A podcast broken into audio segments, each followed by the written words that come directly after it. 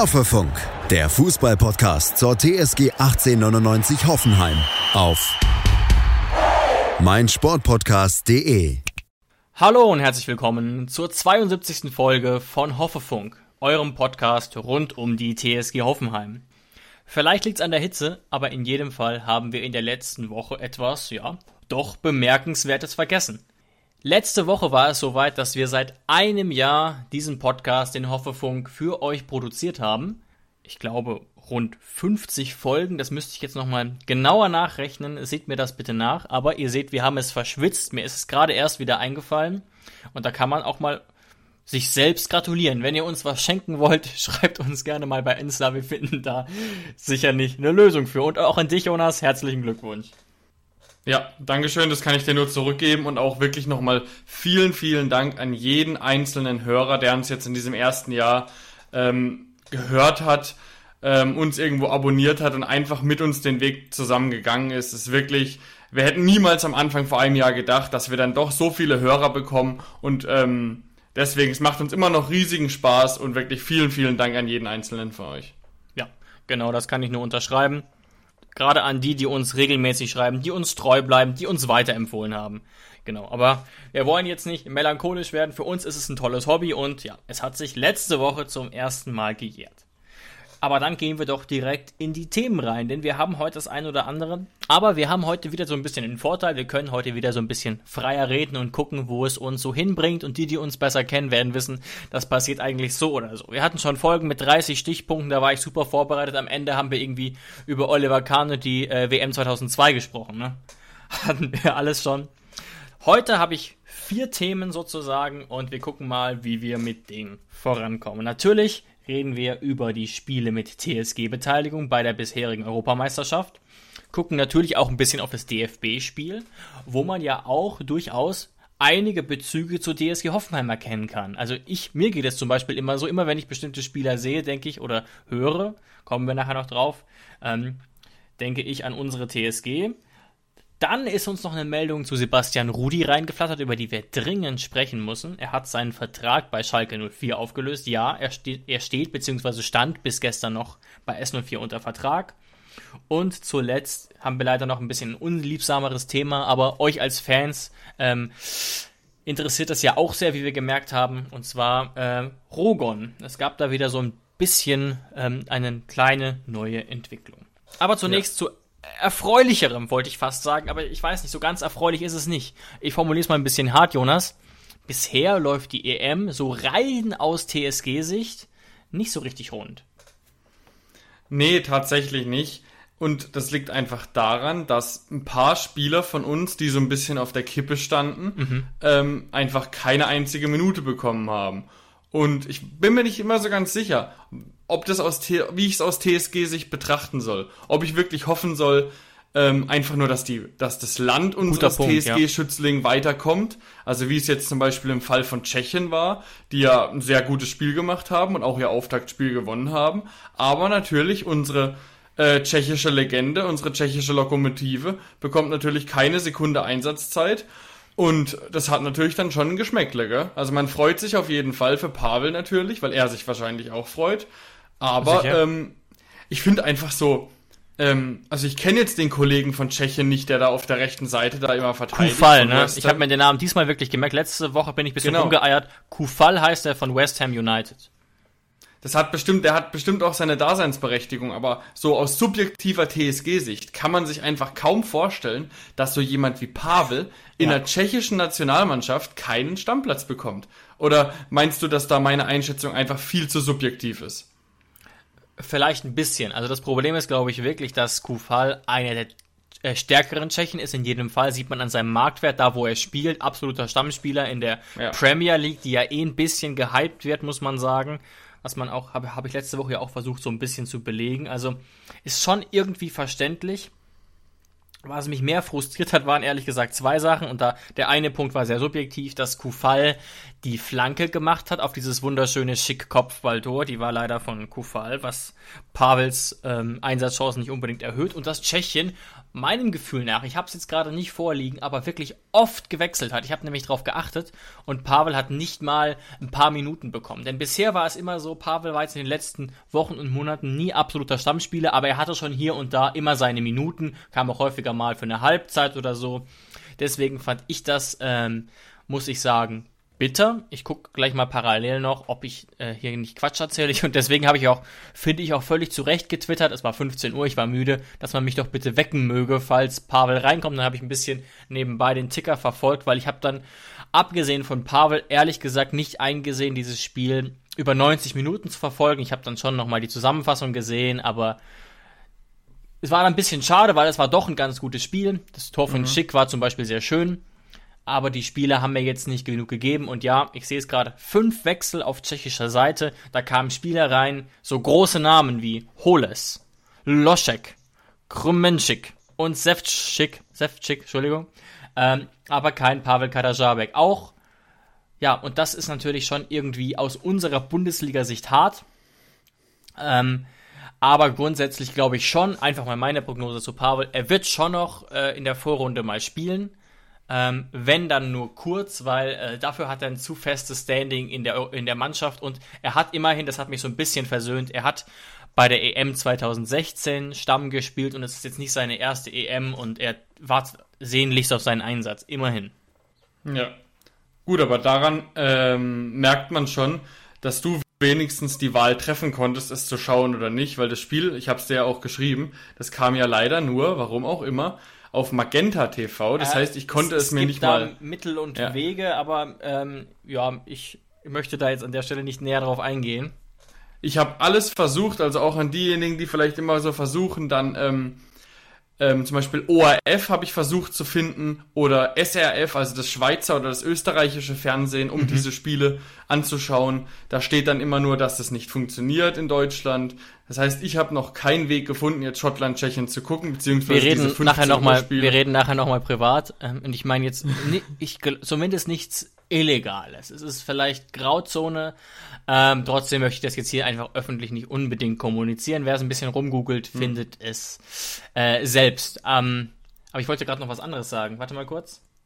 Genau. Okay, ja. ja. Wir, wir haben ja sogar, das ist, finde ich, das muss ich jetzt trotzdem mal kurz erzählen. Wir haben ja hier im Haus ein Magenta-Router Dingsbums TV-Gerät, mit dem man so auch so ja. vor zurückspulen kann, wie mit deinem Sky Receiver. Ähm, ja.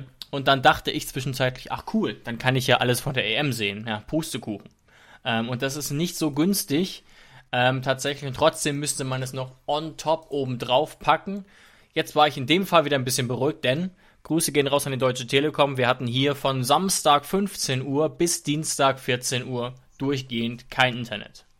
Also dementsprechend ähm, hat sich das eh erledigt. Aber das finde ich krass, dass, dann, dass man dann denkt, man hat Magenta TV, aber man, hat, man kann eben offenbar auch noch Magenta TV Plus haben. Vielen Dank dafür. Ja gut, das geht ja mittlerweile immer. Also es wird sogar noch schon in einem, in einem Abo, wo man mittlerweile dafür bezahlt, wird noch, wird noch separiert. Das heißt, äh, man kann ja, es reicht ja nicht nur jetzt diesen neuen Disney-Account zu haben, den auch kein Schwein braucht. Dann gibt's in diesem Disney-Account, der schon was kostet. Disney Plus noch, oder wie? Gibt's noch Disney Plus, ich sag's ohne Witz. Und wenn da Filme rauskommen für Disney Plus, dann musst du das Abo dafür haben und musst dir on top dann noch diesen Film für 20 bis 25 Euro kaufen, der gerade frisch rauskommt von Disney. Also irgendwann frage ich mich, wo das mal die Grenzen hat. Im Fußball weiß ich, bin ich mir auch noch nicht sicher, wo da die Grenzen sein werden, wo dann irgendwann mal heißt, mhm, äh, ja. Leute, was geht eigentlich ab? Ähm, wie viele, wie viele verschiedenen Abos brauche ich eigentlich mittlerweile, um zu gucken, ähm, ob wie in der Bundesliga irgendwelche Spieler gegen den Ball treten. Also mittlerweile, da kommt ja vielleicht noch irgendwann mal äh, von Sat 1 Gold irgendwo ein Abonnement, weil die noch das Donnerstagsspiel, was bald eingeführt wird, haben. ähm, also es geht mir wirklich mittlerweile ein bisschen zu weit, aber ich bin mal sehr gespannt, ähm, wie sich das in den nächsten Jahren entwickelt, weil bergauf geht's gerade nicht. Ja, das stimmt, das stimmt. Es ist wirklich, äh, es wird finanziell so ein bisschen grenzwertig. Man muss natürlich auch sagen, in dem Zusammenhang, Sharing is caring. Es gibt die Möglichkeit, sich Sachen aufzuteilen. Das wissen die Anbieter auch. Ähm, und das ist auch möglich. Deswegen geht es deswegen noch. Ähm, Und um vielleicht nochmal einen positiven Aspekt zu nennen, ich finde das grundsätzlich auch echt, echt ärgerlich, wie sich entwickelt, aber der positive Aspekt finde ich, dadurch, dass The Zone dazu kam, hat irgendwie die Berichterstattung nochmal einiges dazu gewonnen, finde ich. Ich finde, es, es wirkt ein bisschen günstiger produziert, aber die Leute, die da vor den Mikros sitzen, sind in der Regel kompetenter. Das ist durchschnittlich gesehen mein Eindruck und weniger auf Event gebürstet wie die Sky-Kollegen. Ja, ich weiß schon, was du meinst. Also ähm, das Geld, was bei Sky natürlich sichtbar reingesteckt wird, indem mhm. die dann ein cooles Studio haben oder ein bisschen teurere Gäste oder alles Mögliche. Größere ähm, Namen auch, ne? Und nicht. Genau. Ja. Da, davon hab ich im Endeffekt nichts während den 90 Minuten des Spiels oder dass dann Lothar Matthäus, auch wenn ich ihn eigentlich echt gut leiden kann bei Sky, aber dafür, dass der dann 90 Minuten lang nach dem Spiel noch in einem maßgeschneiderten Anzug sitzt und mir erzählt, was ich vom Spiel zu halten habe, dafür zahlt man dann halt auch im Endeffekt. Und da verstehe ich schon das Prinzip von der Zone dahinter. Ähm, und sagen wir es mal so, ich hatte letzt wieder ein Gespräch über eine Verlängerung mit einem Sky-Mitarbeiter. Jeder, der das schon mal gehabt hat, der weiß, dass das nicht immer sehr gut läuft. Also, dass man da echt mal erstmal ähm, ordentlich sagen muss, dass es so, dass man nicht mit mir sowas abziehen kann, weil die versuchen einem erstmal für 68 Euro irgendwie ein Abo zu, zu verkaufen und irgendwann, wenn du dann sagst, so hör mal zu, Kollege, ich bin nicht blöd, ich habe genug Freunde, da kenne ich die Preise und mit der Zone und auf einmal holen sie dann die Preise raus. Also ähm, bei Sky läuft auch nicht alles rosig. Deswegen bin ich da wirklich, wirklich gespannt, ob Sky da äh, in den nächsten Jahren vielleicht dem Kunden auch mal ein bisschen, dem Konsumenten ein bisschen entgegenkommt, mhm, mhm. weil ansonsten schwappt ähm, die Gemütslage immer mehr in Richtung The Zone. Ja, ja, genau. Also, das mag ja auch subjektiv sein. Ich bin auch von Sky sehr selten wirklich gestört. Ähm, das ist mir nur aufgefallen. Ähm, zumal ich aber auch, auch nicht immer, aber die Öffentlich-Rechtlichen machen das im Durchschnitt auch sehr, sehr gut, gerade in den letzten Jahren. Darüber will ich nachher auch nochmal kurz reden im Zuge des DFB-Spiels, aber jetzt waren wir ja bei, bei Tschechien. Also, verbuchen wir mal positiv, dass die Mannschaft gewonnen hat, dass es vielleicht ein bisschen Chancen gibt aufs Weiterkommen. Who knows? Aber die Entwicklung für Pavel sieht nicht ganz so gut aus. Und wo wir bei einer eher schlechten Entwicklung sind, ähm, gehen wir doch zu einem ziemlich tragischen Spiel. Alle haben schon darüber gesprochen, deswegen glaube ich, soll, können wir diesen Punkt jetzt nicht ausführlich oder wollen nicht ausführlich thematisieren. Es war, glaube ich, für alle, äh, die vorm Fernseher saßen, ein Schockmoment mit äh, äh, Christian Eriksen. Und ich glaube, niemand hätte in dem Moment gedacht, dass es jetzt scheinbar so glimpflich ausgeht, Gott sei Dank. Ähm, aber auch aus TSG-Sicht war das Spiel natürlich ähm, insofern bemerkenswert, dass Robert Sko nicht mal im Kader stand. Wir wissen nicht genau warum. Er war die Woche davor noch leicht verletzt. Vielleicht gab es da einen Zusammenhang, aber uns war ja auch schon klar, für die Startelf wird es definitiv nicht reichen bei Robert Sko. Nee, nee, tatsächlich. Also da äh, sieht die Situation meiner Meinung nach sogar fast sogar mit am schlechtesten aus von allen unseren TSG-Spielern. Ähm, da kann man wirklich nicht viel erwarten. Ja, und nochmal ganz kurz zu, zu Christian Eriksen. Also ja. erstmal ähm, super schön natürlich zu sehen, wie gut es ihm wieder geht. Ähm, aber ich glaube, das meist diskutierteste Thema auch danach, wo sich ja wirklich jeder Experte bei ARD, ZDF, alles Mögliche dazu geäußert hat. Wieso ist dieses Spiel irgendwie 120 Minuten später weitergelaufen? Ähm, das ist und eine ich, Frechheit ich persönlich ähm, stimme da, weil bei, Christian, äh, bei Christoph Kramer habe ich es das erste Mal gehört. Es gibt viele Experten, die der Meinung waren. Mhm. Aber bei Christoph Kramer habe ich das erste Mal gehört. Er hat sich wirklich sehr darüber aufgeregt, dass die Wahl überhaupt bei den dänischen Spielern lag. Weil man stellt sich nur die Situation vor, ähm, das ist die ganze Mannschaft und FaceTime da mit Christian Eriksen. Dann wird er gefragt, ey Christian, sollen wir weiterspielen? Äh, und äh, es, in meinem Kopf gibt es gar kein Szenario. Das ist eine rhetorische Frage. Also das ist eine Frage, da kann Christian Eriksen gar nicht mit Nein antworten. Also und dann geht es ja eher mhm, darum, mhm. dass dann die Spieler von Dänemark äh, in die Pflicht genommen werden. Und da gibt's ja so viele Faktoren im Kopf der dänischen Spieler. Weißt, sie wollen es hinter sich bringen, dann wollen sie für Christian spielen, dann ähm, wollen sie vielleicht auch ähm, die dänischen Fans, die im Stadion sind, oder die, generell die Fans im Stadion oder vorm TV. Ähm, was weiß ich, nicht dir nach Hause schicken oder vielleicht das Spielerlebnis weiterlaufen lassen. Also es ist so schwierig, dass da einfach die UEFA hätte sagen müssen, nein, dieses Spiel wird nicht mehr angekündigt. Und das letzte noch, ähm, was ja auch nur zwei, drei Tage gehalten hat, ist dieses, dieses Mindset, was ich ganz, ganz wichtig finde in dem Moment. Fußball ist ein fucking Spiel und nicht mehr. Es ist, ich liebe Fußball über alles, aber am Ende vom Tag, äh, vom Tag ist es ein Spiel und kein Hass oder kein, äh, oder auch ja in dem Fall ein Leben äh, sollte unterm Fußball stehen. Also, dass man da jetzt sagen könnte, man, man muss zu viel Hass reininterpretieren, weil es ist nur ein Spiel. Schatz, ich bin neu verliebt. Was? Da drüben. Das ist er. Aber das ist ein Auto. Ja, eben. Mit ihm habe ich alles richtig gemacht. Wunschauto einfach kaufen, verkaufen oder leasen. Bei Autoscout24. Alles richtig gemacht. Und durch dieses, diese Tatsache, dass das Spiel weitergelaufen ist, hatte ich irgendwie so ein bisschen das Gefühl, ja, okay, es war zwar die Entscheidung von Dänemark, hat ja auch jeder bestätigt, aber vielleicht scheint der Fußball doch wichtiger zu sein. Also der Fußball steht dann am Ende vom Tag vielleicht doch über allem. Weil äh, das Spiel wurde König fortgesetzt. Fußball. Hm. König Fußball, ja genau. Und ähm, ich finde es verantwortungslos. Ich finde auch, man merkt allein schon an solchen Tatsachen, 63. Minute, Simon Kier, der Kapitän von Dänemark, der jetzt auch überall als Hero ähm, betitelt wird, weil er ihn in die stabile Seitenlage gemacht Ja. hat und die Frau getröstet hat und sich halt mega drum gekümmert hat, dass das alles so vonstatten geht, ähm, lässt sich in der 63. Minute auswechseln. Ein gestandener Innenverteidiger, Kapitän der dänischen Nationalmannschaft, ähm, Innenverteidiger vom AC Mailand, die in dieser Saison Zweiter geworden sind, lässt sich in der 63. Minute Gesundheit, lässt sich auswechseln, weil er mental nicht mehr dazu in der Lage ist zu spielen. Ich meine, das sagt schon alles. Und ich glaube, mehr müssen wir dazu auch nicht zu sagen, außer ähm, dass wir natürlich trotzdem mega, mega dankbar sind, dass Ja. es Christian Eriksen so gut geht. Ja, also es ist natürlich äh, äh, einfach als menschliches Schicksal war es richtig, richtig schlimm zu beobachten, aber auch, man stelle sich einfach mal vor, gerade wenn man jetzt so ein bisschen mit, Journalismus am Hut hat, die Schlagzeilen am Folgetag, die schon so äh, äh, angsterfüllt im Hintergrund hatte, dass er dann vielleicht gestorben ist oder so, wie, wie, wie schlimm das wäre, so auch für die ganze Fußballwelt, was das so für ein, wenn du verstehst, wie ich meine, das hätte es auch so, eine, so, ein, so einen sehr traurigen Schleier über alles gelegt. Natürlich hätte man dann auch die EM auf keinen Fall fortführen können. Ich weiß nicht, ob das logisch ist. Aus meiner Sicht ist es komplett logisch. Ähm, ich habe auch gedacht, okay, es ist ja was anderes, ne? Ob man die EM abbricht oder das Spiel verschiebt um zwei, drei Tage, ne? Ich habe auch gedacht, wenn er das jetzt einigermaßen gut übersteht, natürlich muss man die EM dann nicht abbrechen. Aber was dieses Einzelspiel betrifft, Jonas, bin ich komplett deiner Meinung. Ich habe auch eben ähm, nach der Arbeit zum Mittagessen die ersten 20 Minuten gesehen von der Markus Lanz Sendung von gestern, 15. Juni. Und da war Ewald Lien zu Gast unter anderem und, äh, wie heißt er? Daniel Engelbrecht, ein Ex-Fußballprofi, der auch einen Herzinfarkt hatte.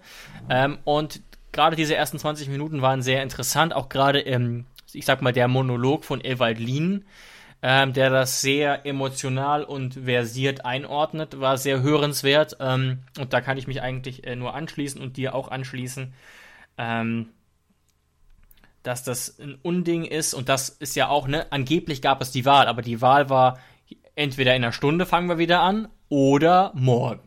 Ja, da kann Morgen man auch um mal, 12, genau. Genau, Das da kann man auch mal ein bisschen flexibel sein und irgendwie gucken, ob man nicht übermorgen irgendwann spät abends oder so noch einen Termin findet. Das wäre auch gegangen, weil jetzt haben wir ja gesehen, okay, ähm, er hat sich stabilisiert, er ist außer Lebensgefahr. Natürlich wird er so bald nicht mehr Fußball spielen können, fürchte ich. Da muss man ihn mal eingehend untersuchen, was da los war.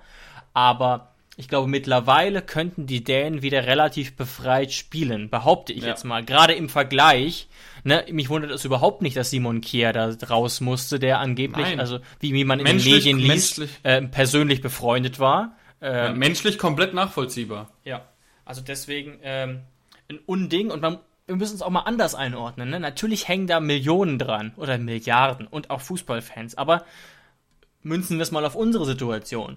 Wenn ich einen Herz Herzstillstand habe, dann unterrichte ich doch eine Stunde später nicht meine zehnte Klasse in Deutsch. Hä? Ja. Äh, Quatsch, Quatsch. Ähm, dann anders. Dann geht doch meine Klasse nicht weiter und hat danach Chemie. So rum wird ja ein Schuh draus. Ne? Ich habe einen ich hab einen Herzstillstand in der Schule, die Klasse sieht das und muss danach aber nach einer kurzen Pause wird dann einfach weiter unterrichtet. Ja? Also was ist das denn für ein Quatsch? Klar, da, da, klar, in dem Fall hängen Zuschauer dran, Geld, Mittel, aber Geld hängt ja auch nicht direkt dran, weil man hätte das Spiel um zwei Tage verschieben können. Sicherlich ja, wäre das ja. organisatorischer Aufwand gewesen und hätte den Spielplan von Dänemark vielleicht nicht gerade attraktiver gemacht, aber meine Fresse, ne? Damit hat sich die UEFA natürlich auch ein massives Eigentor geschossen und Kaspar Julmann hat es jetzt auch rückblickend nochmal gesagt, der Trainer von Dänemark, der auch schon in Mainz Trainer war, rückblickend gesehen war das ein Fehler. Ähm, aber man konnte in der Situation auch nicht objektiv entscheiden, was ich total verstehe. Trotzdem hätte ich mir gewünscht, ehrlich gesagt, gar kein, gar kein Vorwurf, aber ich hätte mir gewünscht, dass da irgendjemand mal rumgebrüllt hätte und gesagt hätte, seid ihr komplett bescheuert, da jetzt drüber nachzudenken. Ihr sollt, haltet mal alle die Schnauze jetzt. Ähm, und man stelle sich einfach mal vor, die Situation, die Dänen weigern sich weiterzuspielen, sagen das auch öffentlich und dann sagt die UEFA, gut, dann seid ihr ausgeschieden. Das hätten sie gar nicht machen können, ne?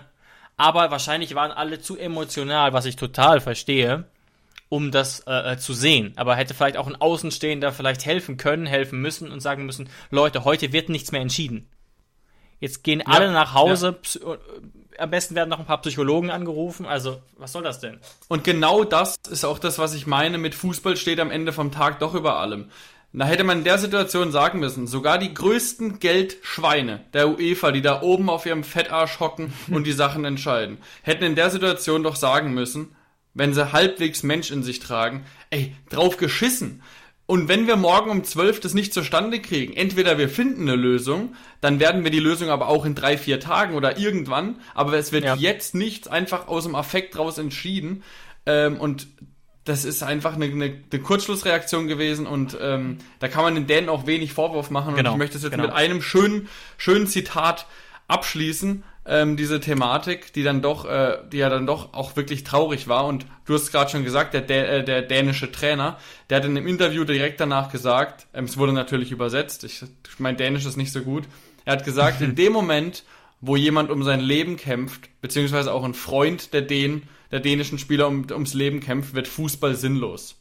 Und genau so ist es. Fußball ist wunderschön, wenn es einem gut geht oder als Ablenkung mhm. oder wenn man sich nach dem Arbeitstag darauf freut. Aber jeder, der dann selbst mal irgendwie ähm, einen schweren Schlag in der Familie hatte oder einen Todesfall oder irgendwas, der weiß ganz genau, dass wenn das am Tag ist, dass man dann abends sich nicht mehr auf ein Fußballspiel freut. Fußball ist Klar. in dem Moment, wird Fußball sinnlos. Und genau so ist es und damit möchten wir auch das Thema abschließen.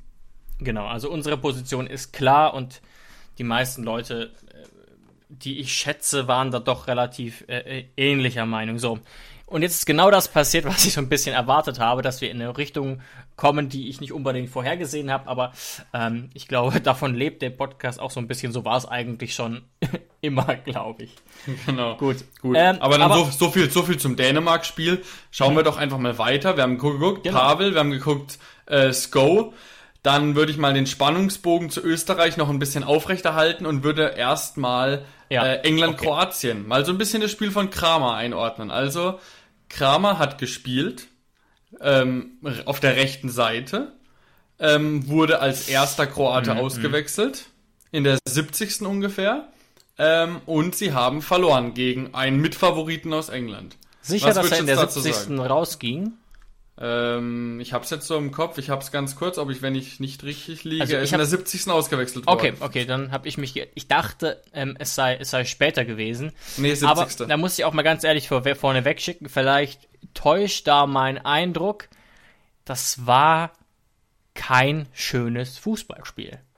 Das war so eins der Spiele, bei denen ich dachte, cool, England, Kroatien, das muss gut werden. Und dann einfach nur, man musste, man musste ja eigentlich nur sich so ein paar Namen durch den Kopf gehen lassen, ne? Harry Kane, Ryan Sterling, Sam, äh, äh, äh Quatsch, Kyle Walker, Foden. Natürlich auf der, Kram, äh, auf der kroatischen Seite könnte man das gleiche machen, gerade mit Modric, Kramaric, Rebic, Perisic.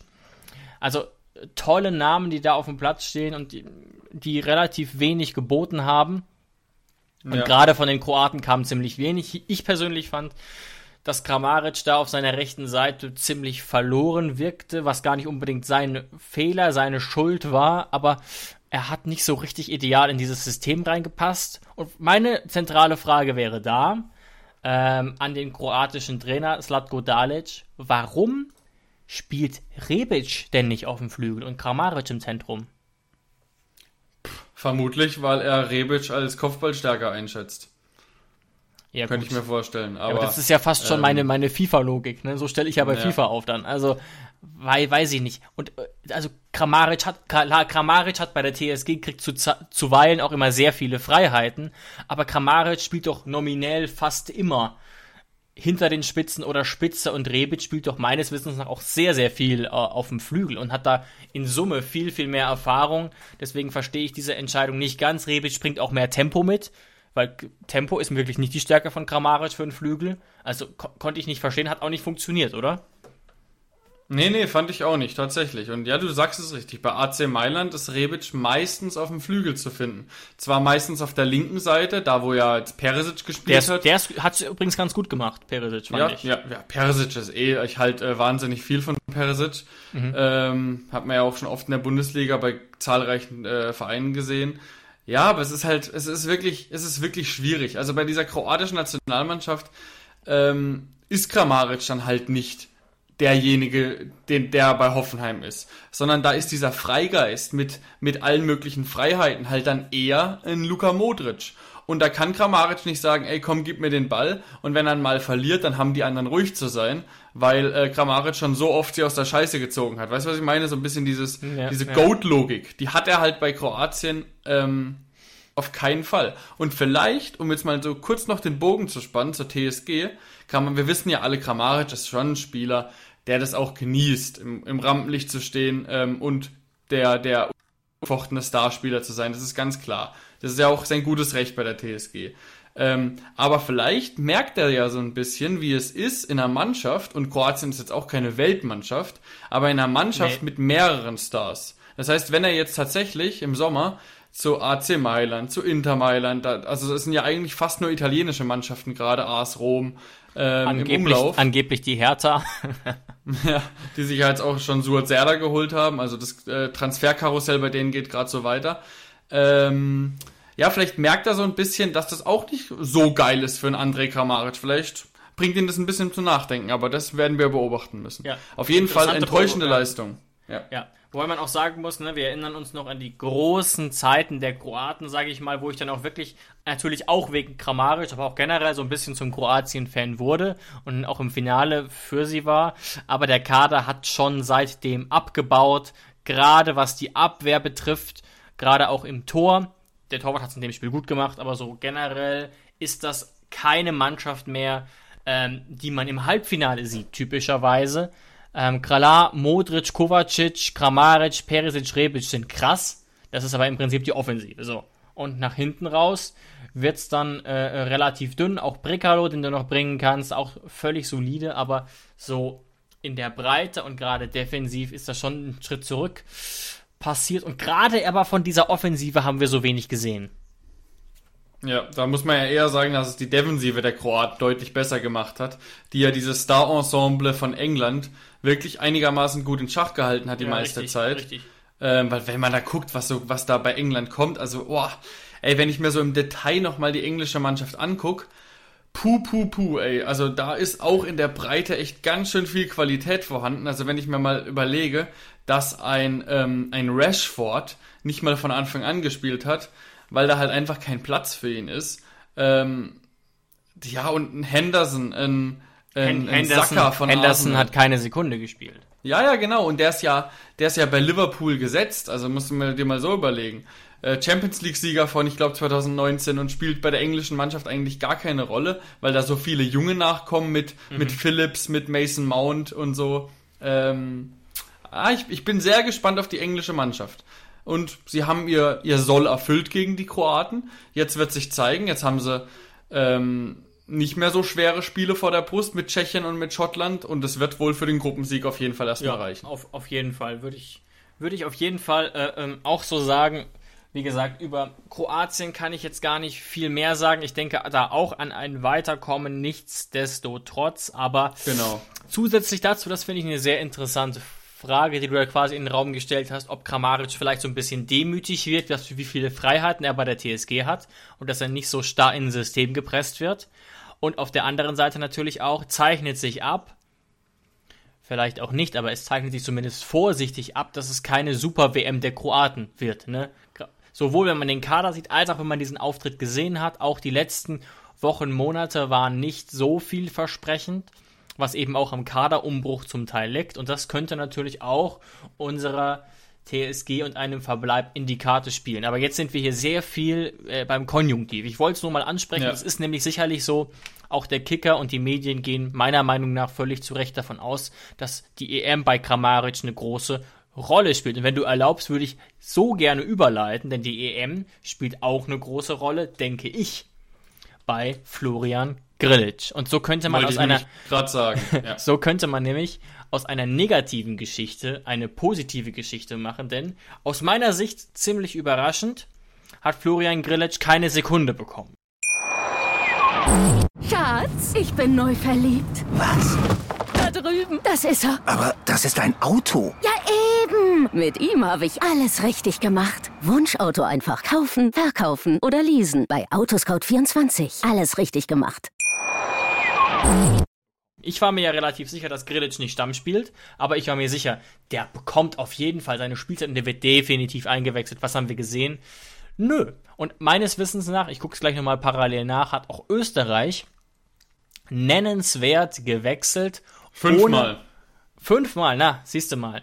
Ohne dass da einmal die Nummer 10, Florian Grillitsch, ähm, rein durfte. Und noch härter hat es erwischt, den stabilsten Verteidiger von unserer TSG in der Saison, was vielleicht auch nicht ganz so schwer war in der Saison, Stefan Posch, auf der Tribüne.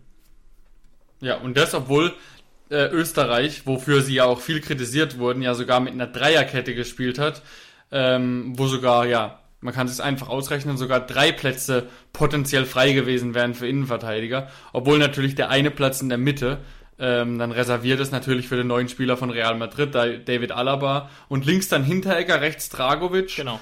Ähm, ja, ja, ich muss dir da recht geben, da bei deiner EM-Prognose schon letzte Woche, wo du gesagt hast, für Posch siehst du da wirklich wenig Licht. Das wird so sein. Also bei Posch kann, kann ich mir sehr gut vorstellen, dass der tatsächlich keine Sekunde bekommen wird. Bei Grilic, aber das liegt natürlich bei Posch auch an der, an der Einwechslung, dass man Innenverteidiger nicht so oft einwechselt. Äh, aber dass das halt wirklich, ähm, ich habe ja vermutet, dass Sabitzer und Schlager auf der 6 beziehungsweise auf der 8 spielen werden. Dann haben die ja das System ein bisschen umgestellt ähm, was ich nicht erwartet hätte. Und dadurch ist Sabitzer eine Reihe nach vorne gerückt. Das heißt, genau. dann wäre ja eigentlich ein Platz neben Schlager frei. Mit wem ich nicht gerechnet hätte, ist Konrad Leimer von Red Bull äh, Leipzig, der dann ja erst vor kurzem fit geworden ist. Der hat dann den Platz eingenommen. Und dann kam es noch härter für Grillo. Dann genau. wurde in der 93. Minute Baumgartlinger eingewechselt, das heißt auch für seine Position, für Leimer. Und in der 94. Minute also Baumgartlinger kann man gerade noch so verstehen als Zeichen, dass er ja noch der Kapitän ist. Der hat ja auch dann die Binde übernommen von Alaba, so als ja. Zeichen, ne? Ähm, aber dass dann Schlager in der 94. auch noch rausgenommen wird und dafür kommt dann, Achtung festhalten, Ilsanker vor Grillo. Äh, boah, da, da habe ich dann schon gedacht, uiuiui, also nicht, ja. dass der in einer Minute noch viel gerissen hätte, aber das ist einfach, wie sagt man so, Fingerspiel, das ist einfach ein Statement gegen Grillo. So ein bisschen, wobei ich das eben in der Vorbereitung und so nicht erkennen konnte. Ich rechne das schon noch fest mit Minuten für ihn. Ilsanker ist natürlich viel, viel defensiver orientiert, was das Ganze ein bisschen erklären kann. Und Baumgartlinger ist ja. auch ein bisschen zu erklären. Trotzdem natürlich Stefan Ilsanker hat eine solide, gute Karriere hinter sich, ist aber natürlich mit seinen 32 Jahren, auch wenn man ihn verfolgt bei Frankfurt, klar auf dem absteigenden Ast im Vergleich zu äh, äh Leipzig, wo er ja teilweise äh, eine absolut tragende Rolle gespielt hat. 2016, 17 zum Beispiel absoluter Stammspieler gewesen in der Bundesliga. 17, 18 war er auch noch sehr wichtig, ähm, aber seine beste Zeit liegt hinter ihm und mich hat es auch überrascht, ne? Ähm, mit, mit Florian Grilic. Zu Posch vielleicht noch, da, da habe es mir auch überrascht, weil im Prinzip saß nur ein nomineller Innenverteidiger auf der Bank, und zwar Lienhardt. Allerdings ist Ilsanker ja mittlerweile auch ein Spieler, den du auch äh, in der Innenverteidigung einsetzen kannst. Deswegen hat, erklärt sich das so. Trotzdem, ähm, ja, keine ganz ausgewogene Verteilung auf der Bank. Und was ich auch ein bisschen hart fand, jetzt mal nur mit TSG-Brille auf, Baumi rackert sich ab, hat aber wenig, wenig Erfolg. Der Kicker gibt ihm die Note 4,5, also war wirklich kein gutes Spiel, muss ich leider auch unterschreiben. Dann kommt Gregoritsch rein nach einer schlechten Saison und macht das wichtige Tor. Habe ich mich ehrlich gesagt so ein bisschen geärgert, auch für Baumi, auch wenn es ein bisschen albern klingen, klingen mag. Ja, aber ich glaube tatsächlich, dass im nächsten Spiel trotzdem wieder Baumgartner starten wird. Weil es war kein gutes Spiel von ihm, das ist ganz klar. Aber er hat wirklich wieder viel probiert. Ähm, und genau, ja, mit, mit der Argumentation, ich meine, die, die Joker haben einfach ähm, geknipst. Also Nautovic hat ja dann auch getroffen, der für Kalajdzic kam im Doppelwechsel mit ähm, Gregoritsch auch. Das war einfach gut gemacht von Franco Foda, ähm, die Wechsel. Und das heißt jetzt nicht zwangsläufig, finde ich, dass Gregoritsch im nächsten Spiel startet. Aber das heißt zumindest, dass Baumgartner, und das war uns wahrscheinlich allen klar, gerade auch mit seiner Position, mit seiner Laufintensität, dass Baumgartner eigentlich immer der Kandidat ist für den ersten Wechsel. Ja, also das kann gut sein, wobei er ja eben noch äh, sehr jung und fit ist und deswegen jetzt nicht zwingend nötig gewesen wäre. Und es geht ja auch andersrum, da ich musste ich auch ein bisschen lachen, so, weil man hat es beiden ehrlich gesagt so ein bisschen angemerkt, dass das Spiel lang und länger wird. Ich denke da, dabei einerseits an Goran Pandev von Nordmazedonien, der glaube ich durchgespielt hat oder ja. fast durchgespielt hat, aber man hat sehr früh gesehen und der Kommentator meinte es auch schon ganz am Anfang, der hat eigentlich keine Luft mehr für 90 Minuten. Ähm, verständlicherweise, ne, der hat eine ewig lange Karriere hinter sich, ist meines Wissens nach 37, genau, 37. Champions League-Sieger übrigens geworden, hat man gar nicht so auf dem Schirm, den Mann. Und auf der anderen Seite auch ehrlich gesagt den Fußballgott Adam Scholloy, der ab der 70. Minute auch gut am Pumpen war ähm, der aber trotzdem äh, sehr viel Spielzeit bekommen hat. Diesen Eindruck hatte ich bei Baumi eher nicht. Aber gut, ähm, das Händchen vom Trainer Franco Foda hat sich ausgezahlt. Gleichzeitig noch ein interessanter Input. Ich konnte noch nicht rausfinden, weil ich mit, noch mit keinem österreichischen Kollegen sprechen konnte, warum. Aber Franco Foda ist mittlerweile in Österreich äußerst unbeliebt geworden. Wie gesagt, ich kann nicht zusammenfassen, woran es gelaufen liegt. Wenn ihr es wisst, schreibt uns gerne mal. Ähm, Sonst muss ich das am Ende noch selber recherchieren, aber das ist vielleicht ganz interessant, weil mir war das nicht bekannt. Könnte natürlich nee, daran liegen, dass die Erwartungshaltung recht hoch ist, weil tatsächlich ja seit zwei, drei, vier Jahren der Kader sehr vielversprechend ist an sich der Österreicher. Und es ist Einfach bisher, ein sehr stabiler Bundesliga-Kader. Ja, und sie es bisher nicht wirklich ja. auf den Platz bringen konnte. Das muss man ja auch sagen, ne? Im Prinzip ist das Österreich ist die Bundesliga 11. Da, da, mit der Mannschaft kann jeder, der regelmäßig Bundesliga guckt, was anfangen. Ja, ja, genau. Deswegen ist ja auch mit ein Grund neben und den TSG-Lern, ähm, dass ich es auch sehr gerne gucke. Also jetzt, ja. jetzt mal ganz unabhängig davon, dass ja sowieso äh, Baumgartner, Posch und Grillitsch da die höchste Dichte an TSG-Spielern mitbringen. Ähm, aber ja, gebe ich dir auf jeden Fall recht.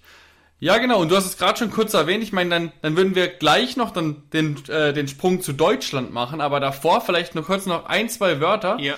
Äh, auch wenn es nicht direkt was mit äh, Ding zu tun hat, mit der TSG natürlich mittlerweile. Aber ich finde einfach beeindruckend, das Spiel gestern um 18 Uhr, Ungarn gegen Portugal, was ja in dem Sinne auch für Deutschland relevant ist, weil das die gleiche Gruppe ist. Mhm. Ähm, aber wie lange Ungarn das 0 zu 0 gehalten hat und dann auf einmal erst Orban fälscht einen ab, dann Orban äh, verursacht einen Elfmeter und dann das 3-0, das ist halt nochmal ein Geschenk. Ähm, also sehr, sehr bitter gelaufen für die Ungarn. Aber auf was ich hinaus wollte, ich finde, ähm, Adam Scholloy spielt bei, der, bei den Ungarn mit einem ganz anderen Selbstverständnis.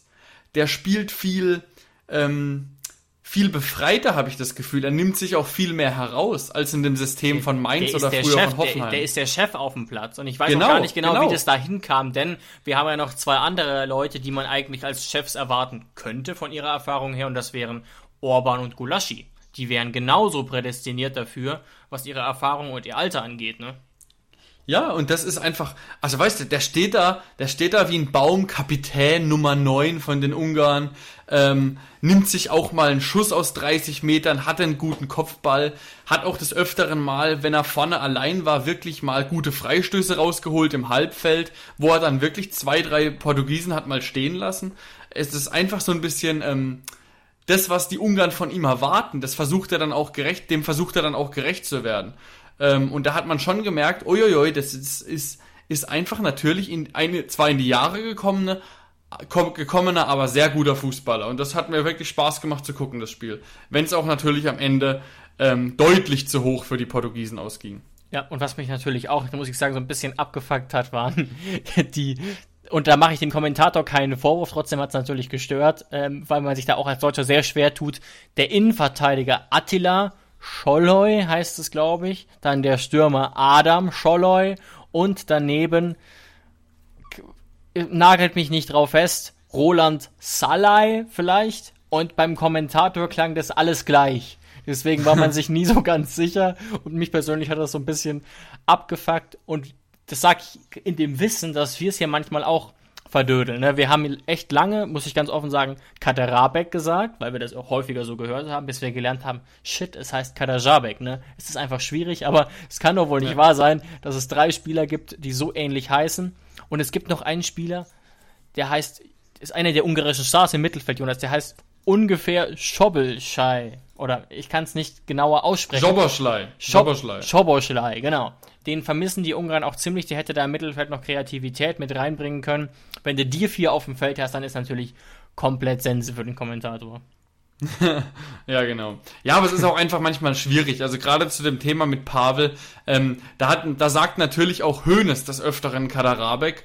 Und ja, es ist im Endeffekt weiß jeder, wer damit gemeint ist, aber ich, ich gebe dir recht, wenn man vom ZDF oder ARD, ich glaube es lief auf dem ZDF, da dafür bezahlt wird, dass man das Spiel kommentiert und sich darauf vorbereitet, dann darf man da schon äh, leichte Unterschiede bezü bezüglich der Aussprache erkennen. Das stimmt natürlich. Das Problem ist auch halt einfach, dass wir die Sprache nicht gewohnt sind. Da muss man auch mal selbstkritisch mit sich selber sein. Selbst wenn sie wirklich so heißen, gehen wir mal davon aus, die zwei, die man mit SZ schreibt, spricht man wirklich Scholloy aus und dann noch Roland Salai. Und dann vielleicht noch Schoppel. Sag du noch mal den anderen Namen bitte. Schobberschlei. Genau. Stell dir mal vor, du hast die vier auf dem Feld und du sprichst es immer richtig raus. Du kommst trotzdem gedanklich ins Stocken, wenn du die Spieler nicht wirklich kennst. Weißt du, wie ich meine? Ja. Gerade Salai und Adam Scholloy kennt man ja aus der Bundesliga, aber die restlichen zwei kennt man nicht wirklich und deswegen, weißt du, wie ich meine? Einfach weil man ja. die Sprache nicht gewöhnt ist, ist es einfach ähm, interessant. Ja, aber da spricht man sich, da spricht man sich sehr, sehr schnell in Knoten in die Zunge darauf wollte ich im Prinzip hinaus. Das Spiel fand ich auch ehrlich gesagt interessant. Was ich wirklich gedacht habe, war, die Ungarn haben wirklich sehr viel investiert. Deswegen hat es mir so ein bisschen wehgetan, dass sie da ähm, sogar mit drei Toren verloren haben. Das war nicht wirklich verdient, weil es die Portugiesen lange nicht geschafft haben, durchzubrechen und da was ähm, nennenswert äh, sich ja. zu erarbeiten. Übrigens auch noch mal ganz kurz an der Stelle. Das war kein Elfmeter. Also da bin ich mir doch sehr sicher, muss ich ehrlich sagen. Ähm, natürlich ist es keine hundertprozentige Fehlentscheidung. Aber das ist kein Elfmeter gewesen. Ja, ähm, er hat tatsächlich die, der Kontakt war weniger am Fuß erstmal, sondern oben und man hat schon gemerkt, dass Rafa den wollte. Ähm, ja, aber es ist, es ist wie, wie du gesagt hast, es ist schwer zurückzunehmen. Und deswegen. Genau, genau ähm, da bleibe ich, bleib ich eben ja. dabei. Es war keine klare Fehlentscheidung, aber ich habe das, ich, mein persönliches Gefühl als Fußballgucker ist, wenn du dem pfeifst, haben wir in jedem Spiel oder in jedem zweiten Spiel einen Elfmeter. Und das ist nicht im Sinne des Fußballs unbedingt, aber gut. Ähm, so, springen wir doch zur DFB-Auswahl. Noch abschließend für unseren EM-Block. Genau. Springen wir zur DFB-Auswahl und zum Spiel gestern. Wir haben jetzt, das sage ich mal ganz transparent, weil wir noch planen müssen, wann wir genau die Folge hochladen. Jetzt ist Mittwoch, 15.25 Uhr. Ähm, das heißt, gestern hat die deutsche Nationalmannschaft ihr erstes Spiel gehabt und ja, ich saß da so mit meinem Weißbierradler und guckte das Spiel und ich war ehrlich gesagt keine Sekunde wirklich gefesselt. Auch wenn ich mich gefreut habe, dass Fußball ist so mal ganz grundsätzlich, aber nimmt's mir nicht übel, aber ob ich jetzt Ungarn, Portugal geguckt habe oder Deutschland, Frankreich hat jetzt nicht den großen Unterschied gemacht. Ja, ja, ich, ich verstehe grundsätzlich, was du meinst. Also man darf uns nicht falsch verstehen. Wir sind auf jeden Fall natürlich trotzdem, wir sind klar für Deutschland, ganz klar, und ja, freuen ja, uns auch über die Tore. Aber dafür kann man ja nichts. Sowas, sowas wie Freude oder Leidenschaft kommt ja einfach von innen. Und wenn, wenn ich, ich habe es gestern auch versucht, so ein bisschen in Zahlen zu quantifizieren für mich selbst. Und ich würde vielleicht so sagen, gestern kam vielleicht 50 Prozent meiner Leidenschaft maximal heraus, die ich normalerweise bei einem TSG-Spiel habe. Und verglichen mit einem TSG-Spiel kommt da einfach viel äh, weniger bei mir rum, weil ich bei der TSG halt immer so Feuer und Flamme bin. Daran liegt es einfach. Ganz anders wäre natürlich der Sachverhalt, wenn wir bei der deutschen Auswahl natürlich zwei, drei TSG-Spieler hätten. Heieiei, dann kann ich mich kaum noch auf der Couch halten, aber das haben wir ja leider nicht. Ja, man muss schon sagen, ein bisschen was anderes ist natürlich schon, weil man sich, weil wir uns ganz gut auskennen, man kennt jeden Spieler, man weiß ungefähr, man, man fiebert ja auch so ein bisschen mit, spielt Kimmich jetzt rechts und so, das war schon eine spannende Debatte, aber ich kam noch nicht richtig rein und es lag natürlich auch ein bisschen am Spiel. Wir haben wie von Löw gefordert, defensiv einen guten Job gemacht im Wesentlichen und offensiv wenig Kreativität entwickelt. Und da hat Ewald Lien was Cleveres zugesagt, Jonas. Ich gebe einfach mal die, diese These an dich weiter, dem ich jetzt einfach ein kleines bisschen mehr Fußball-Sachverstand in taktischer Hinsicht zuschreiben würde. Er hat gesagt, er fand die Formation einen Fehler und zwar beispielsweise insofern, dass Groß und Gündogan im Mittelfeld permanent in Unterzahl waren. Das kannst du gegen diese starken 3-8er von Frankreich, beziehungsweise Kanté eher als Sechser, dir nicht erlauben. Ja, ja, das ist ja auch der Grund, warum ich zum Beispiel nicht mit Groß und Gündogan gestartet hätte. Also klar, im Nachhinein sagt man es immer einfach, aber ähm, wir haben es ja auch schon davor, letzte Woche darüber geredet.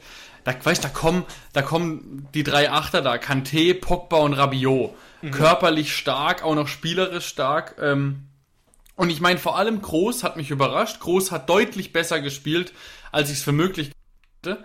Groß ja, hat wirklich ja, kein stimmt. schlechtes Spiel gemacht. Ähm, aber mir hat manchmal wirklich so ein bisschen ähm, die Dynamik im Mittelfeld gefehlt. Schatz, ich bin neu verliebt. Was?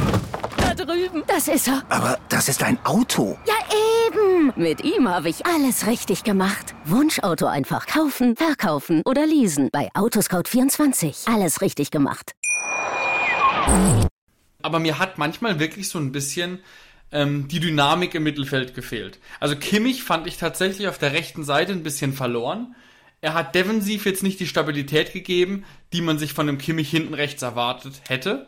War natürlich auch schwer, teilweise gegen den Mbappé. Ähm, aber dafür, dass er auf rechts so verloren war, in Anführungszeichen, weil Flanken, mit Flanken brauchst du ja auch nicht arbeiten. Wir haben ja in der Mitte niemanden. Das ist uns ja bekannt, auch von der TSG, dass mit Flanken nicht viel, ähm, nicht viel bei rumkommt. Und dann wären Kimmich für mich im Zentrum so viel wertvoller gewesen. Also ein Kimmich bringt einfach viel mehr Dynamik, viel mehr Aggressivität ähm, rein als ein Groß und ein Gündogan. Ähm, und da, da bin ich einfach gespannt, ob das ob das äh, daran lag, vielleicht auch mit zum Teil, dass zum Beispiel in Goretzka gar nicht zur Verfügung stand, weil das wäre, er noch ein paar Tage Rückstand das hat. Das wollte ich jetzt ja. gerade in den Raum werfen. Meine These, ich, ich verstehe deinen Punkt sehr gut und Kimmich hätte in der Mitte vielleicht wirklich geholfen. Nichtsdestotrotz, unsere Situation auf der Rechtsverteidigerposition ist wirklich prekär wenn wir es vergleichen mit so guten Teams wie Frankreich oder sogar Portugal, wird es da echt schwierig. Deswegen ist, wäre mein Schlüssel zum Erfolg in Anführungszeichen die Rückkehr von Leon Goretzka. Aber da wird es dann für mich wieder interessant, ob ein Goretzka ohne einen Kimmich nebendran so performen kann. Mhm. Ähm, man kann natürlich auch ganz trocken sagen, ist auch einfach der Gegner zu gut für uns gewesen. Ähm, aber das, das lasse ich kaum so stehen, weil wir einfach offensiv deutlich, deutlich zu schwach waren. Ähm, Frankreich hat sich ja am Ende, so im zweiten Drittel oder auch schon nach der Halbzeit, ähm, sehr darauf beschränkt zu kontern, weil es wirklich so wirkte, ja, wir führen jetzt 1-0. Deutschland hat so langsam wieder dieses Handballspieler etabliert, von links nach rechts geschiebe, kam aber nicht wirklich durch, weil die Franzosen phänomenal gut standen, auch mit diesen drei Achtern vorne dran ähm, und haben sich so gedacht, ja gut, da passiert nicht viel. Die schieben sich den Ball von links nach rechts, flanken alle zwei, drei Minuten mal rein und wir kontern sie aus. Man hat ja gesehen, Geschwindigkeitsvorteile haben sie ja davon. Absolut. Und dann hatten wir auch noch massiv Glück mit den zwei Abseitstoren, wo wir auch nicht wirklich gut bei der aussahen, weil das ja beides keine Abseitstore waren, mit denen man sich wirklich einen Vorteil verschafft hat, sondern das war einfach nur ähm, Millimeterarbeit am Ende. Und Jetzt noch äh, zum Abschluss, warum wir, warum ich auch sage, dass wir am Ende hinten raus mehr Glück hatten. Für mich ist die Hummelsgrätsche, wo er gegen Mbappé, für mich ist das ein ganz klarer Elfmeter. Und da würde mich mal deine Meinung interessieren. Er trifft, also ganz objektiv betrachtet, er, er rutscht ihm zwar quasi durch die Beine und trifft dann den Ball, aber er hat zwei Kontakte mit Mbappés Fuß im vollen Lauf, bevor er den Ball trifft. Und für mich ist das ein ganz klarer Elfmeter glaube halt, die Kontakte sind nicht stark genug, dass er wirklich fällt. Gleichzeitig muss man sagen, er hatte wahnsinniges Glück, da so reinzugehen, war schon fast Harakiri. Das war so ein bisschen äh, äh Niklas Süle, äh, äh, ganz früher, sage ich mal. Also, dass das klappt, da ist es wirklich mehr Glück als Verstand, ehrlich gesagt. Ich war ehrlich gesagt ein bisschen froh, dass es nicht gepfiffen wurde. Gar nicht mal wegen meiner Fanbrille, sondern eher auch, auch da wieder, weil wir sonst sehr, sehr viele Elfmeter im Fußball sehen. Aber ich verstehe dein Argument. Ich sag's mal so rum, wenn der Schiri auf den Punkt zeigt, kann der Videoschiedsrichter absolut nichts tun. Genau. Und da haben wir wieder diese komplette Willkür im Fußball, wie du es gerade eben schon richtig gesagt hast. Portugal bekommt einen Elfmeter, der meiner Meinung nach weniger Elfmeter war als das und Frankreich bekommt mhm. ihn eben nicht. Mhm. Und da ist man wieder an dem Punkt ähm, Gerechtigkeit im Fußball. Ich würde es mal eher vorgegaukelte Gerechtigkeit im Fußball nennen. Klar, bei Abseits ist es super. Zwei Abseitstore wurden aufgedeckt, alles gut. Da kann man klar sagen ja oder nein, da gibt es keine Grauzone, aber da wird es einfach für immer schwierig bleiben. Absolut. Und wogegen sich die deutsche Mannschaft natürlich auch schwer getan hat, muss man nochmal sagen, das kann man auch ein bisschen verstehen, ist äh, der Weltklasse-Fußballer natürlich Kylian Mbappé und diese dann doch tendenziell recht simple Taktik des langen Schickens, die, die generell ganz gut funktioniert hat. Man hat auch noch Griezmann vorne mit drin, den man jetzt auch nicht komplett unterschätzen darf. Und, das muss ich jetzt mal ganz kurz erwähnen, ähm, auf Twitter hat Ed Hoffelini diese Taktik der Franzosen etwas, sagen wir mal, skizziert. Ihr könnt ihr euch mal angucken, wenn ihr wollt. Jonas, ich schicke dir die jetzt mal live aufs Handy und damit ist eigentlich alles so ein bisschen gesagt. Weil Frankreich war sicherlich stark. Das geht von den drei Achtern beispielsweise aus. Aber der klasse Matchplan war da jetzt auch nicht zu sehen, ne?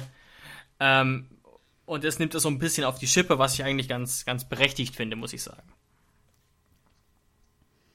Ja, auf der einen Seite ja, ist natürlich ein bisschen, bisschen lustig gemeint, ähm, aber von den Spielanlagen ähnelt sich Deutschland und Frankreich ja schon so ein bisschen. Wenn du mal überlegst, dass diese ganzen Spiele, diese ganzen Pässe, hat ja alle meistens Pogba gespielt. Pogba wurde ja dann auch Man of the Match, hat ein sehr, sehr gutes Spiel gemacht. Diese Pässe kann aber ein Gündogan und ein Toni Kroos auch. Und schnelle Spieler ja. haben wir da vorne auch. Aber Zwar nicht so schnell wie Mbappé, aber Deutschland hatte ja gar keinen Platz nach vorne. Frankreich hatte mhm. den Platz. Ja. Und das liegt natürlich daran, dass äh, Frankreich in Führung gegangen ist. Hätte ja. sich natürlich ganz anders entwickeln können, wenn Deutschland in Führung gegangen wäre. Dann hätte Deutschland zwangsläufig den Platz haben müssen. Und ähm, eine Einwechslung von Timo Werner zum Beispiel hätte sich dann mehr bezahlt gemacht als jetzt am Ende. Weil wenn wo kein Platz ist, kannst du auch keinen schicken. Und das ist halt so ein bisschen das Problem. Absolut. Zum, außerdem haben wir, finde ich, auch so ein bisschen darauf verzichtet, unsere Tempowaffen zu zünden, zumindest über den größten Zeitraum. Klar, ein Gnabry ist jetzt nicht langsam. Ähm, aber gerade eben, wie lange Sané und Werner draußen saßen, die natürlich mit Abstand die schnellsten deutschen Spieler sind, ähm, wo man nochmal eine zusätzliche Ebene mit rein hätte bringen können, äh, will ich jetzt gar nicht kritisieren, ne? weil Havertz, Gnabry und Müller sind keine schlechte Wahl. Ne? Aber es hat letztlich dann einfach nicht funktioniert in dieser Konstellation. Harvards leider ganz, ganz blass, trotz des Champions League Gewinns und der guten Leistungen. Und dann aber auch, war natürlich auch ein sehr schwerer Zeitpunkt. Werner am Ende auch fast unsichtbar. Ähm, aber du sagst es schon, das Tor für Frankreich fällt meiner Meinung nach zu einem Zeitpunkt, bei dem man sich dachte, fuck. Und zwar deswegen, weil es an dieser Stelle, wo es gefallen ist, war es nicht verdient. Ähm, da war, hatte Deutschland auch gute Momente, da hatte ich das Gefühl, es geht, es geht langsam aufwärts, sag ich mal. Ähm, dann fällt das Tor und über das gesamte Spiel hinweg war der Sieg natürlich verdient, ne? Auch wenn die deutsche Leistung okay war. Aber das fand ich eben bitter, dass genau in dem Moment eben das Momentum klar Richtung Frankreich ausgeschlagen ist. Ja. Aber auch für Deutschland, es gilt eigentlich das Gleiche, wie wir auch eben äh, über Kroatien gesagt haben, die ja 1-0 gegen England verloren haben und wir jetzt 1-0 gegen Frankreich dieses Spiel ist am Ende nicht das Relevante. Wenn du jetzt gegen die Ungarn einfach deine Aufgaben machst und dann hast du das Endspiel, oder ich glaube, wir haben jetzt sogar erstes Spiel gegen Portugal und dann gegen die Ungarn, aber ja. spielt keine Rolle. Portugal am Samstag. Ja. ja. die, diese zwei Spiele sind die wichtigen. Dass du das gegen Frankreich, auch, das wusste man genau, auch. genau, dass du gegen Frankreich verlierst, ähm, das kann passieren. Klar, natürlich, man hätte, man hätte lieber 0-0 oder ein 1-1 mitgenommen, ähm, oder hätte selber gerne das frühe Tor geschossen und danach ein bisschen gebunkert, um Mbappé eben nicht den Platz geben zu müssen. Ähm, aber es ist jetzt so passiert und wenn wir am Ende die Gruppenphase nicht schaffen sollten, dann liegt es ganz bestimmt nicht am Frankreich-Spiel. Genau, weil Portugal ist ein ganz anderes Kaliber. Ähm, was die Breite des Kaders betrifft, na, natürlich tolle Einzelspieler, aber ich sehe da die überhaupt nicht auf dem Niveau mit Frankreich, ehrlich gesagt. Könnte nee. gut was passieren, dass dann nächste Woche Portugal Frankreich schlägt, aber da wäre ich wirklich sehr überrascht. Ähm, und auch Ungarn ist natürlich spielerisch äußerst schwach im Vergleich zu Deutschland, aber da habe ich ein bisschen Angst vor dem Spiel, weil die Ungarn, die wollen, die kämpfen und die stehen hinten eigentlich gut. Und das wird interessant werden. Aber vielleicht jetzt nicht mehr allzu viel zu Deutschland, weil ich einen Punkt ganz gerne noch zum Spiel thematisieren würde, der bisschen mehr TSG-Bezug hat. Generell fand ich ganz schön, dass man an der einen oder anderen Stelle immer wieder, ich sag mal, ehemalige TSG-Menschen im weitesten Sinne gesehen hat. Ähm, beispielsweise Sandro Wagner am Mikrofon gehört hat, der das meiner Meinung nach wieder gut gemacht hat? Oder wie war da dein Gefühl? Also ich habe ihn sehr gerne zugehört und in der Kombination mit Bela Reti hat das auch äh, äh, gut funktioniert. Manchmal kam das Gespräch so minimal ins Stocken, hatte ich das Gefühl, aber insgesamt finde ich Sandro Wagner als TV-Experten wirklich, wirklich gut. Ja, ich auch. Da kann ich dir nur zustimmen. Hat er, hat er wirklich gut gemacht. Und der sagt auch einfach immer, was er denkt. Ganz im Gegenteil, muss ich sagen, vermute ich zu Bastian Schweinsteiger, der wirklich manchmal, entweder er ist kein guter Experte, das ist ja meine These so ein bisschen, aber ich glaube auch, dass es daran liegt, dass er ein bisschen Beißhemmungen hat. Weil er weiß, wie viel er Löw auch zu verdanken hat, wie gut er Löw kennt und so weiter. Und das ist immer ein Problem. Du musst einen Experten haben, der entweder die Spiel, die, die Verantwortlichen nicht mehr persönlich kennt oder der wie Sandro keinerlei Beißhemmungen hat. Jonas, Abschlussfrage zum Deutschlandspiel. Ich bin gespannt, ob du drauf kommst. Ich, mein Hauptproblem mit Deutschland ist eben, dass, dass es da wenige Spieler gibt, bei denen ich wirklich aktiv mitfiebere, bei denen wirklich der Puls ein bisschen in die Höhe geht, wenn sie, ja, wenn sie im Ball sind oder wie auch immer, wie das zum Beispiel bei einem Kader Jabek der Fall ist oder bei einem Adam Scholloy. Und bei einem Spieler ist mir das im Spiel aber relativ überraschenderweise aufgefallen. Mit dem habe ich dann irgendwie doch mitgefiebert und ich hätte es vorher nicht erwartet. Kannst du erraten, wer es war? Kannst du mir wenigstens einen Tipp geben, ob er wenigstens in der Startelf war? Wir haben ihn auf dem Platz gesehen. Das heißt, er war einer der 16 oder 15. Einer der 15. Wir haben viermal gewechselt. Alter, das war so schwer. Schwer, schwer, schwer. Es gibt ja, gibt ja auch Spieler mit TSG-Vergangenheit, ohne TSG-Vergangenheit. Du kennst ja auch andere Spieler, die mir vielleicht in der Vergangenheit mal sympathisch waren oder nicht. Ja, ja, ich kenne dich ja gut genug. Bei dir ist es ja oft so, dass wenn Spieler ein bisschen in die Jahre kommen, dass sie dir dann sympathischer werden. Deswegen, boah, es ist, es ist einfach Wie ein guter sau, Wein, sau die müssen erst ein bisschen reifen. Ja, ja. ja, es ist sau, sau schwierig. Ich hätte jetzt gesagt, findest du ein Hummels cool? Nein, er hat sich schon in meinem Ansehen irgendwie verbessert, weil er über so einen langen Zeitraum auf so einem Niveau kickt. Aber nein, diesen Moment hatte ich wirklich und da hatte ich wirklich dann, da ist der Puls vielleicht von 70 auf 75 ein bisschen hoch, als Kevin Volland eingewechselt wurde. Und ich hatte es nicht erwartet. Ich hatte es wirklich Echt? nicht erwartet, ja. Okay, krass. Ich weiß nicht genau warum. Irgendwie hat mich das so ein bisschen getoucht auf eine Art und ich glaube, ich weiß, woran es liegt, weil er so lange von Joachim Löw verschmäht wurde, glaube ich. Das war ja wirklich gefühlt nach 20 Jahren das Comeback und er wurde ja wirklich bei Leverkusen nach wirklich guten Saisons verschmäht. Mhm. Jetzt hatte er eine wirklich gute Saison in Monaco. Wurde Dritter mit Monaco, hat er, glaube ich, 24 Torbeteiligungen in der Saison gehabt und hat sich den Einsatz absolut verdient, die Nominierung auch. Und irgendwie habe ich dann sehr gehofft, dass er dann den Lucky Punch landet. Allerdings, und das wäre mein letzter Beitrag zum Deutschlandspiel, gab es dann ja noch den Schreuder-Moment des ja. Spiels. Weißt du, welchen Moment ich meine mit Schreuder-Moment? Ja, dass Volland Linksverteidiger gespielt hat. Also, weiß ich auch nicht, ob da Joachim Löw schon während des Spiels angefangen hat, eine, Flasche Rotwein zu trinken. Wenn du ihn auf links außen stellst, meinetwegen. Aber er hat ja im Prinzip sogar das System beibel beibelassen. Er, also das System wurde dann wesentlich offensiver interpretiert. Okay, alles gut. Aber Volland durfte ja im Prinzip gar nicht ins Zentrum. Ja, ja, äh, und, und das, obwohl du ja, obwohl du ja, ja, du musst mal überlegen, wenn das jetzt mal äh, Volland ist ja dann eigentlich der Stürmerersatz. Ähm, und dann liegst du 1-0 zurück, musst das ja eigentlich in der 88. alles nach vorne werfen.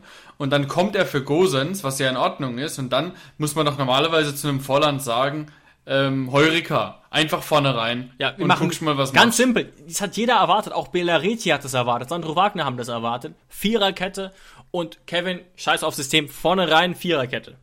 Genau, so ein bisschen so, so der Wechsel, so wie früher bei Bayern, dass man gesagt hat, 88. Minute, wir liegen zurück, Daniel van Beuten vorne rein.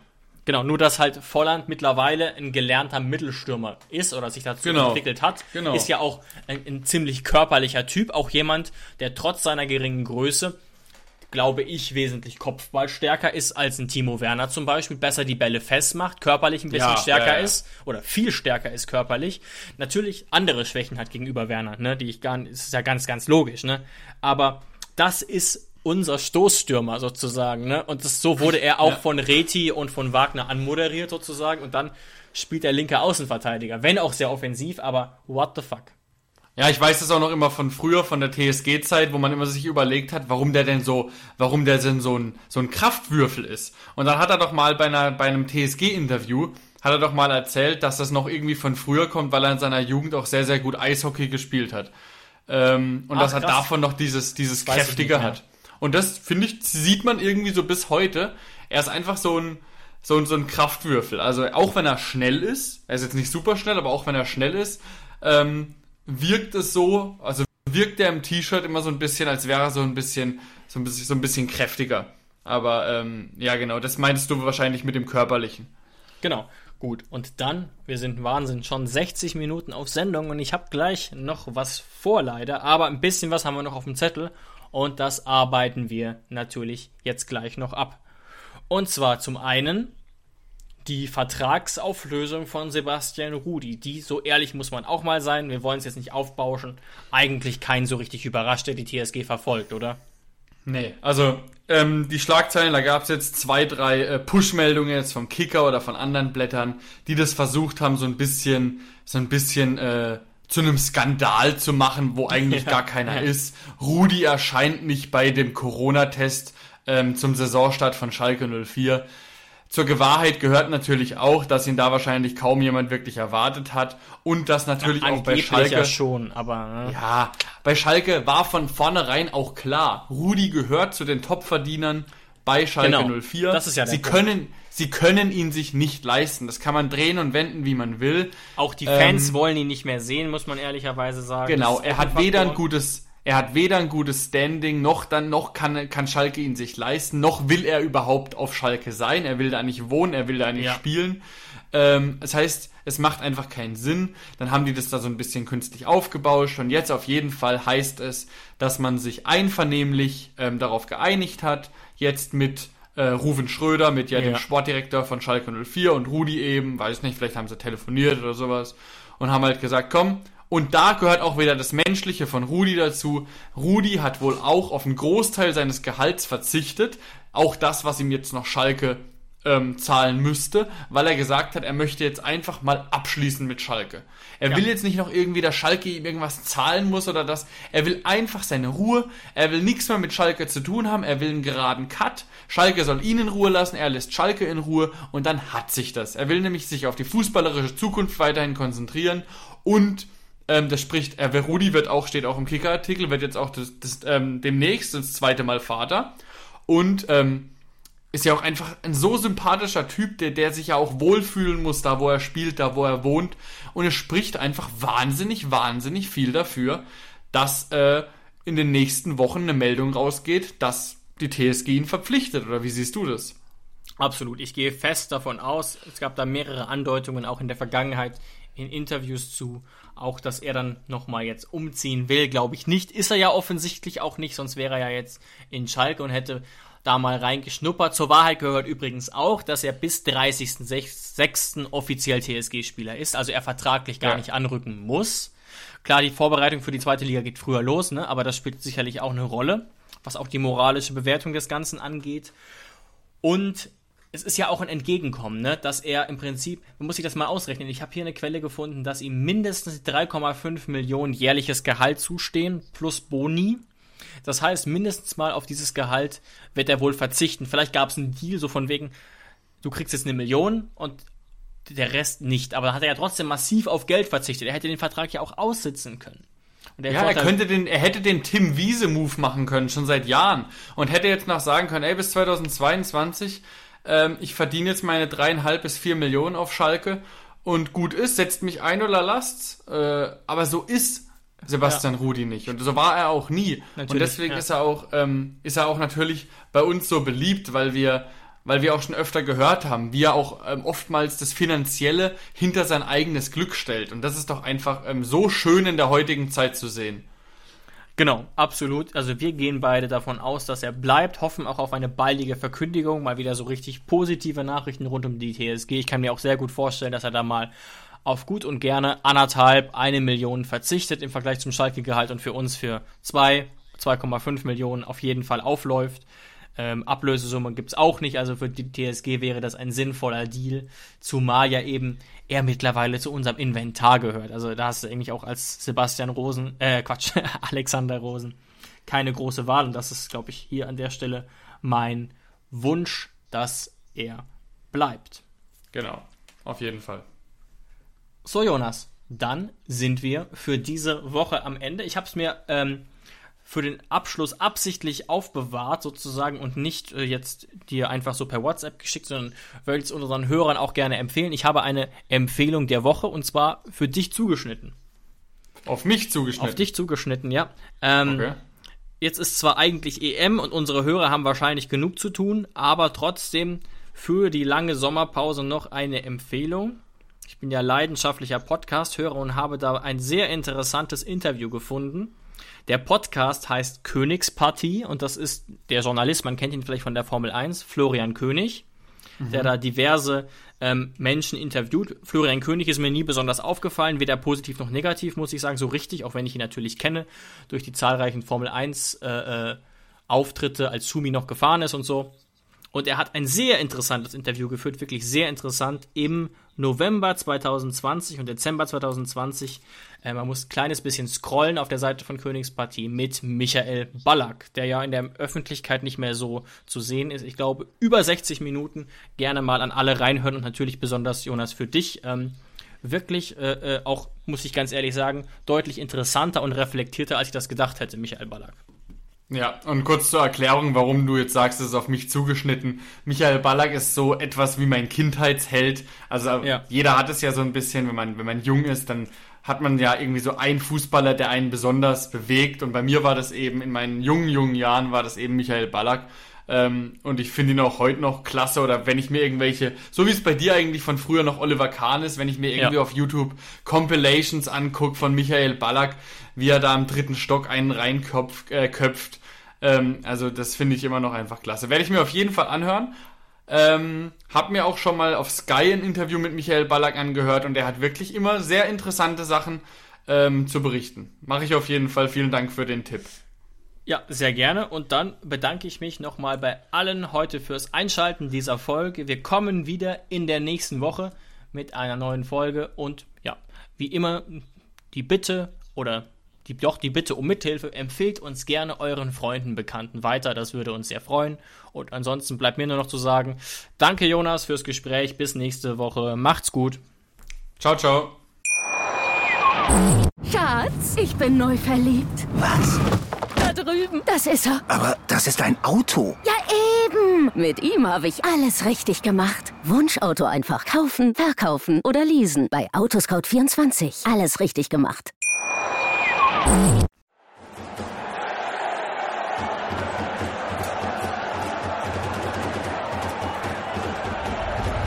Hoffefunk, der Fußballpodcast zur TSG 1899 Hoffenheim auf meinsportpodcast.de. Schatz, ich bin neu verliebt. Was? Da drüben. Das ist er. Aber das ist ein Auto. Ja, eben. Mit ihm habe ich alles richtig gemacht. Wunschauto einfach kaufen, verkaufen oder leasen. Bei Autoscout24. Alles richtig gemacht.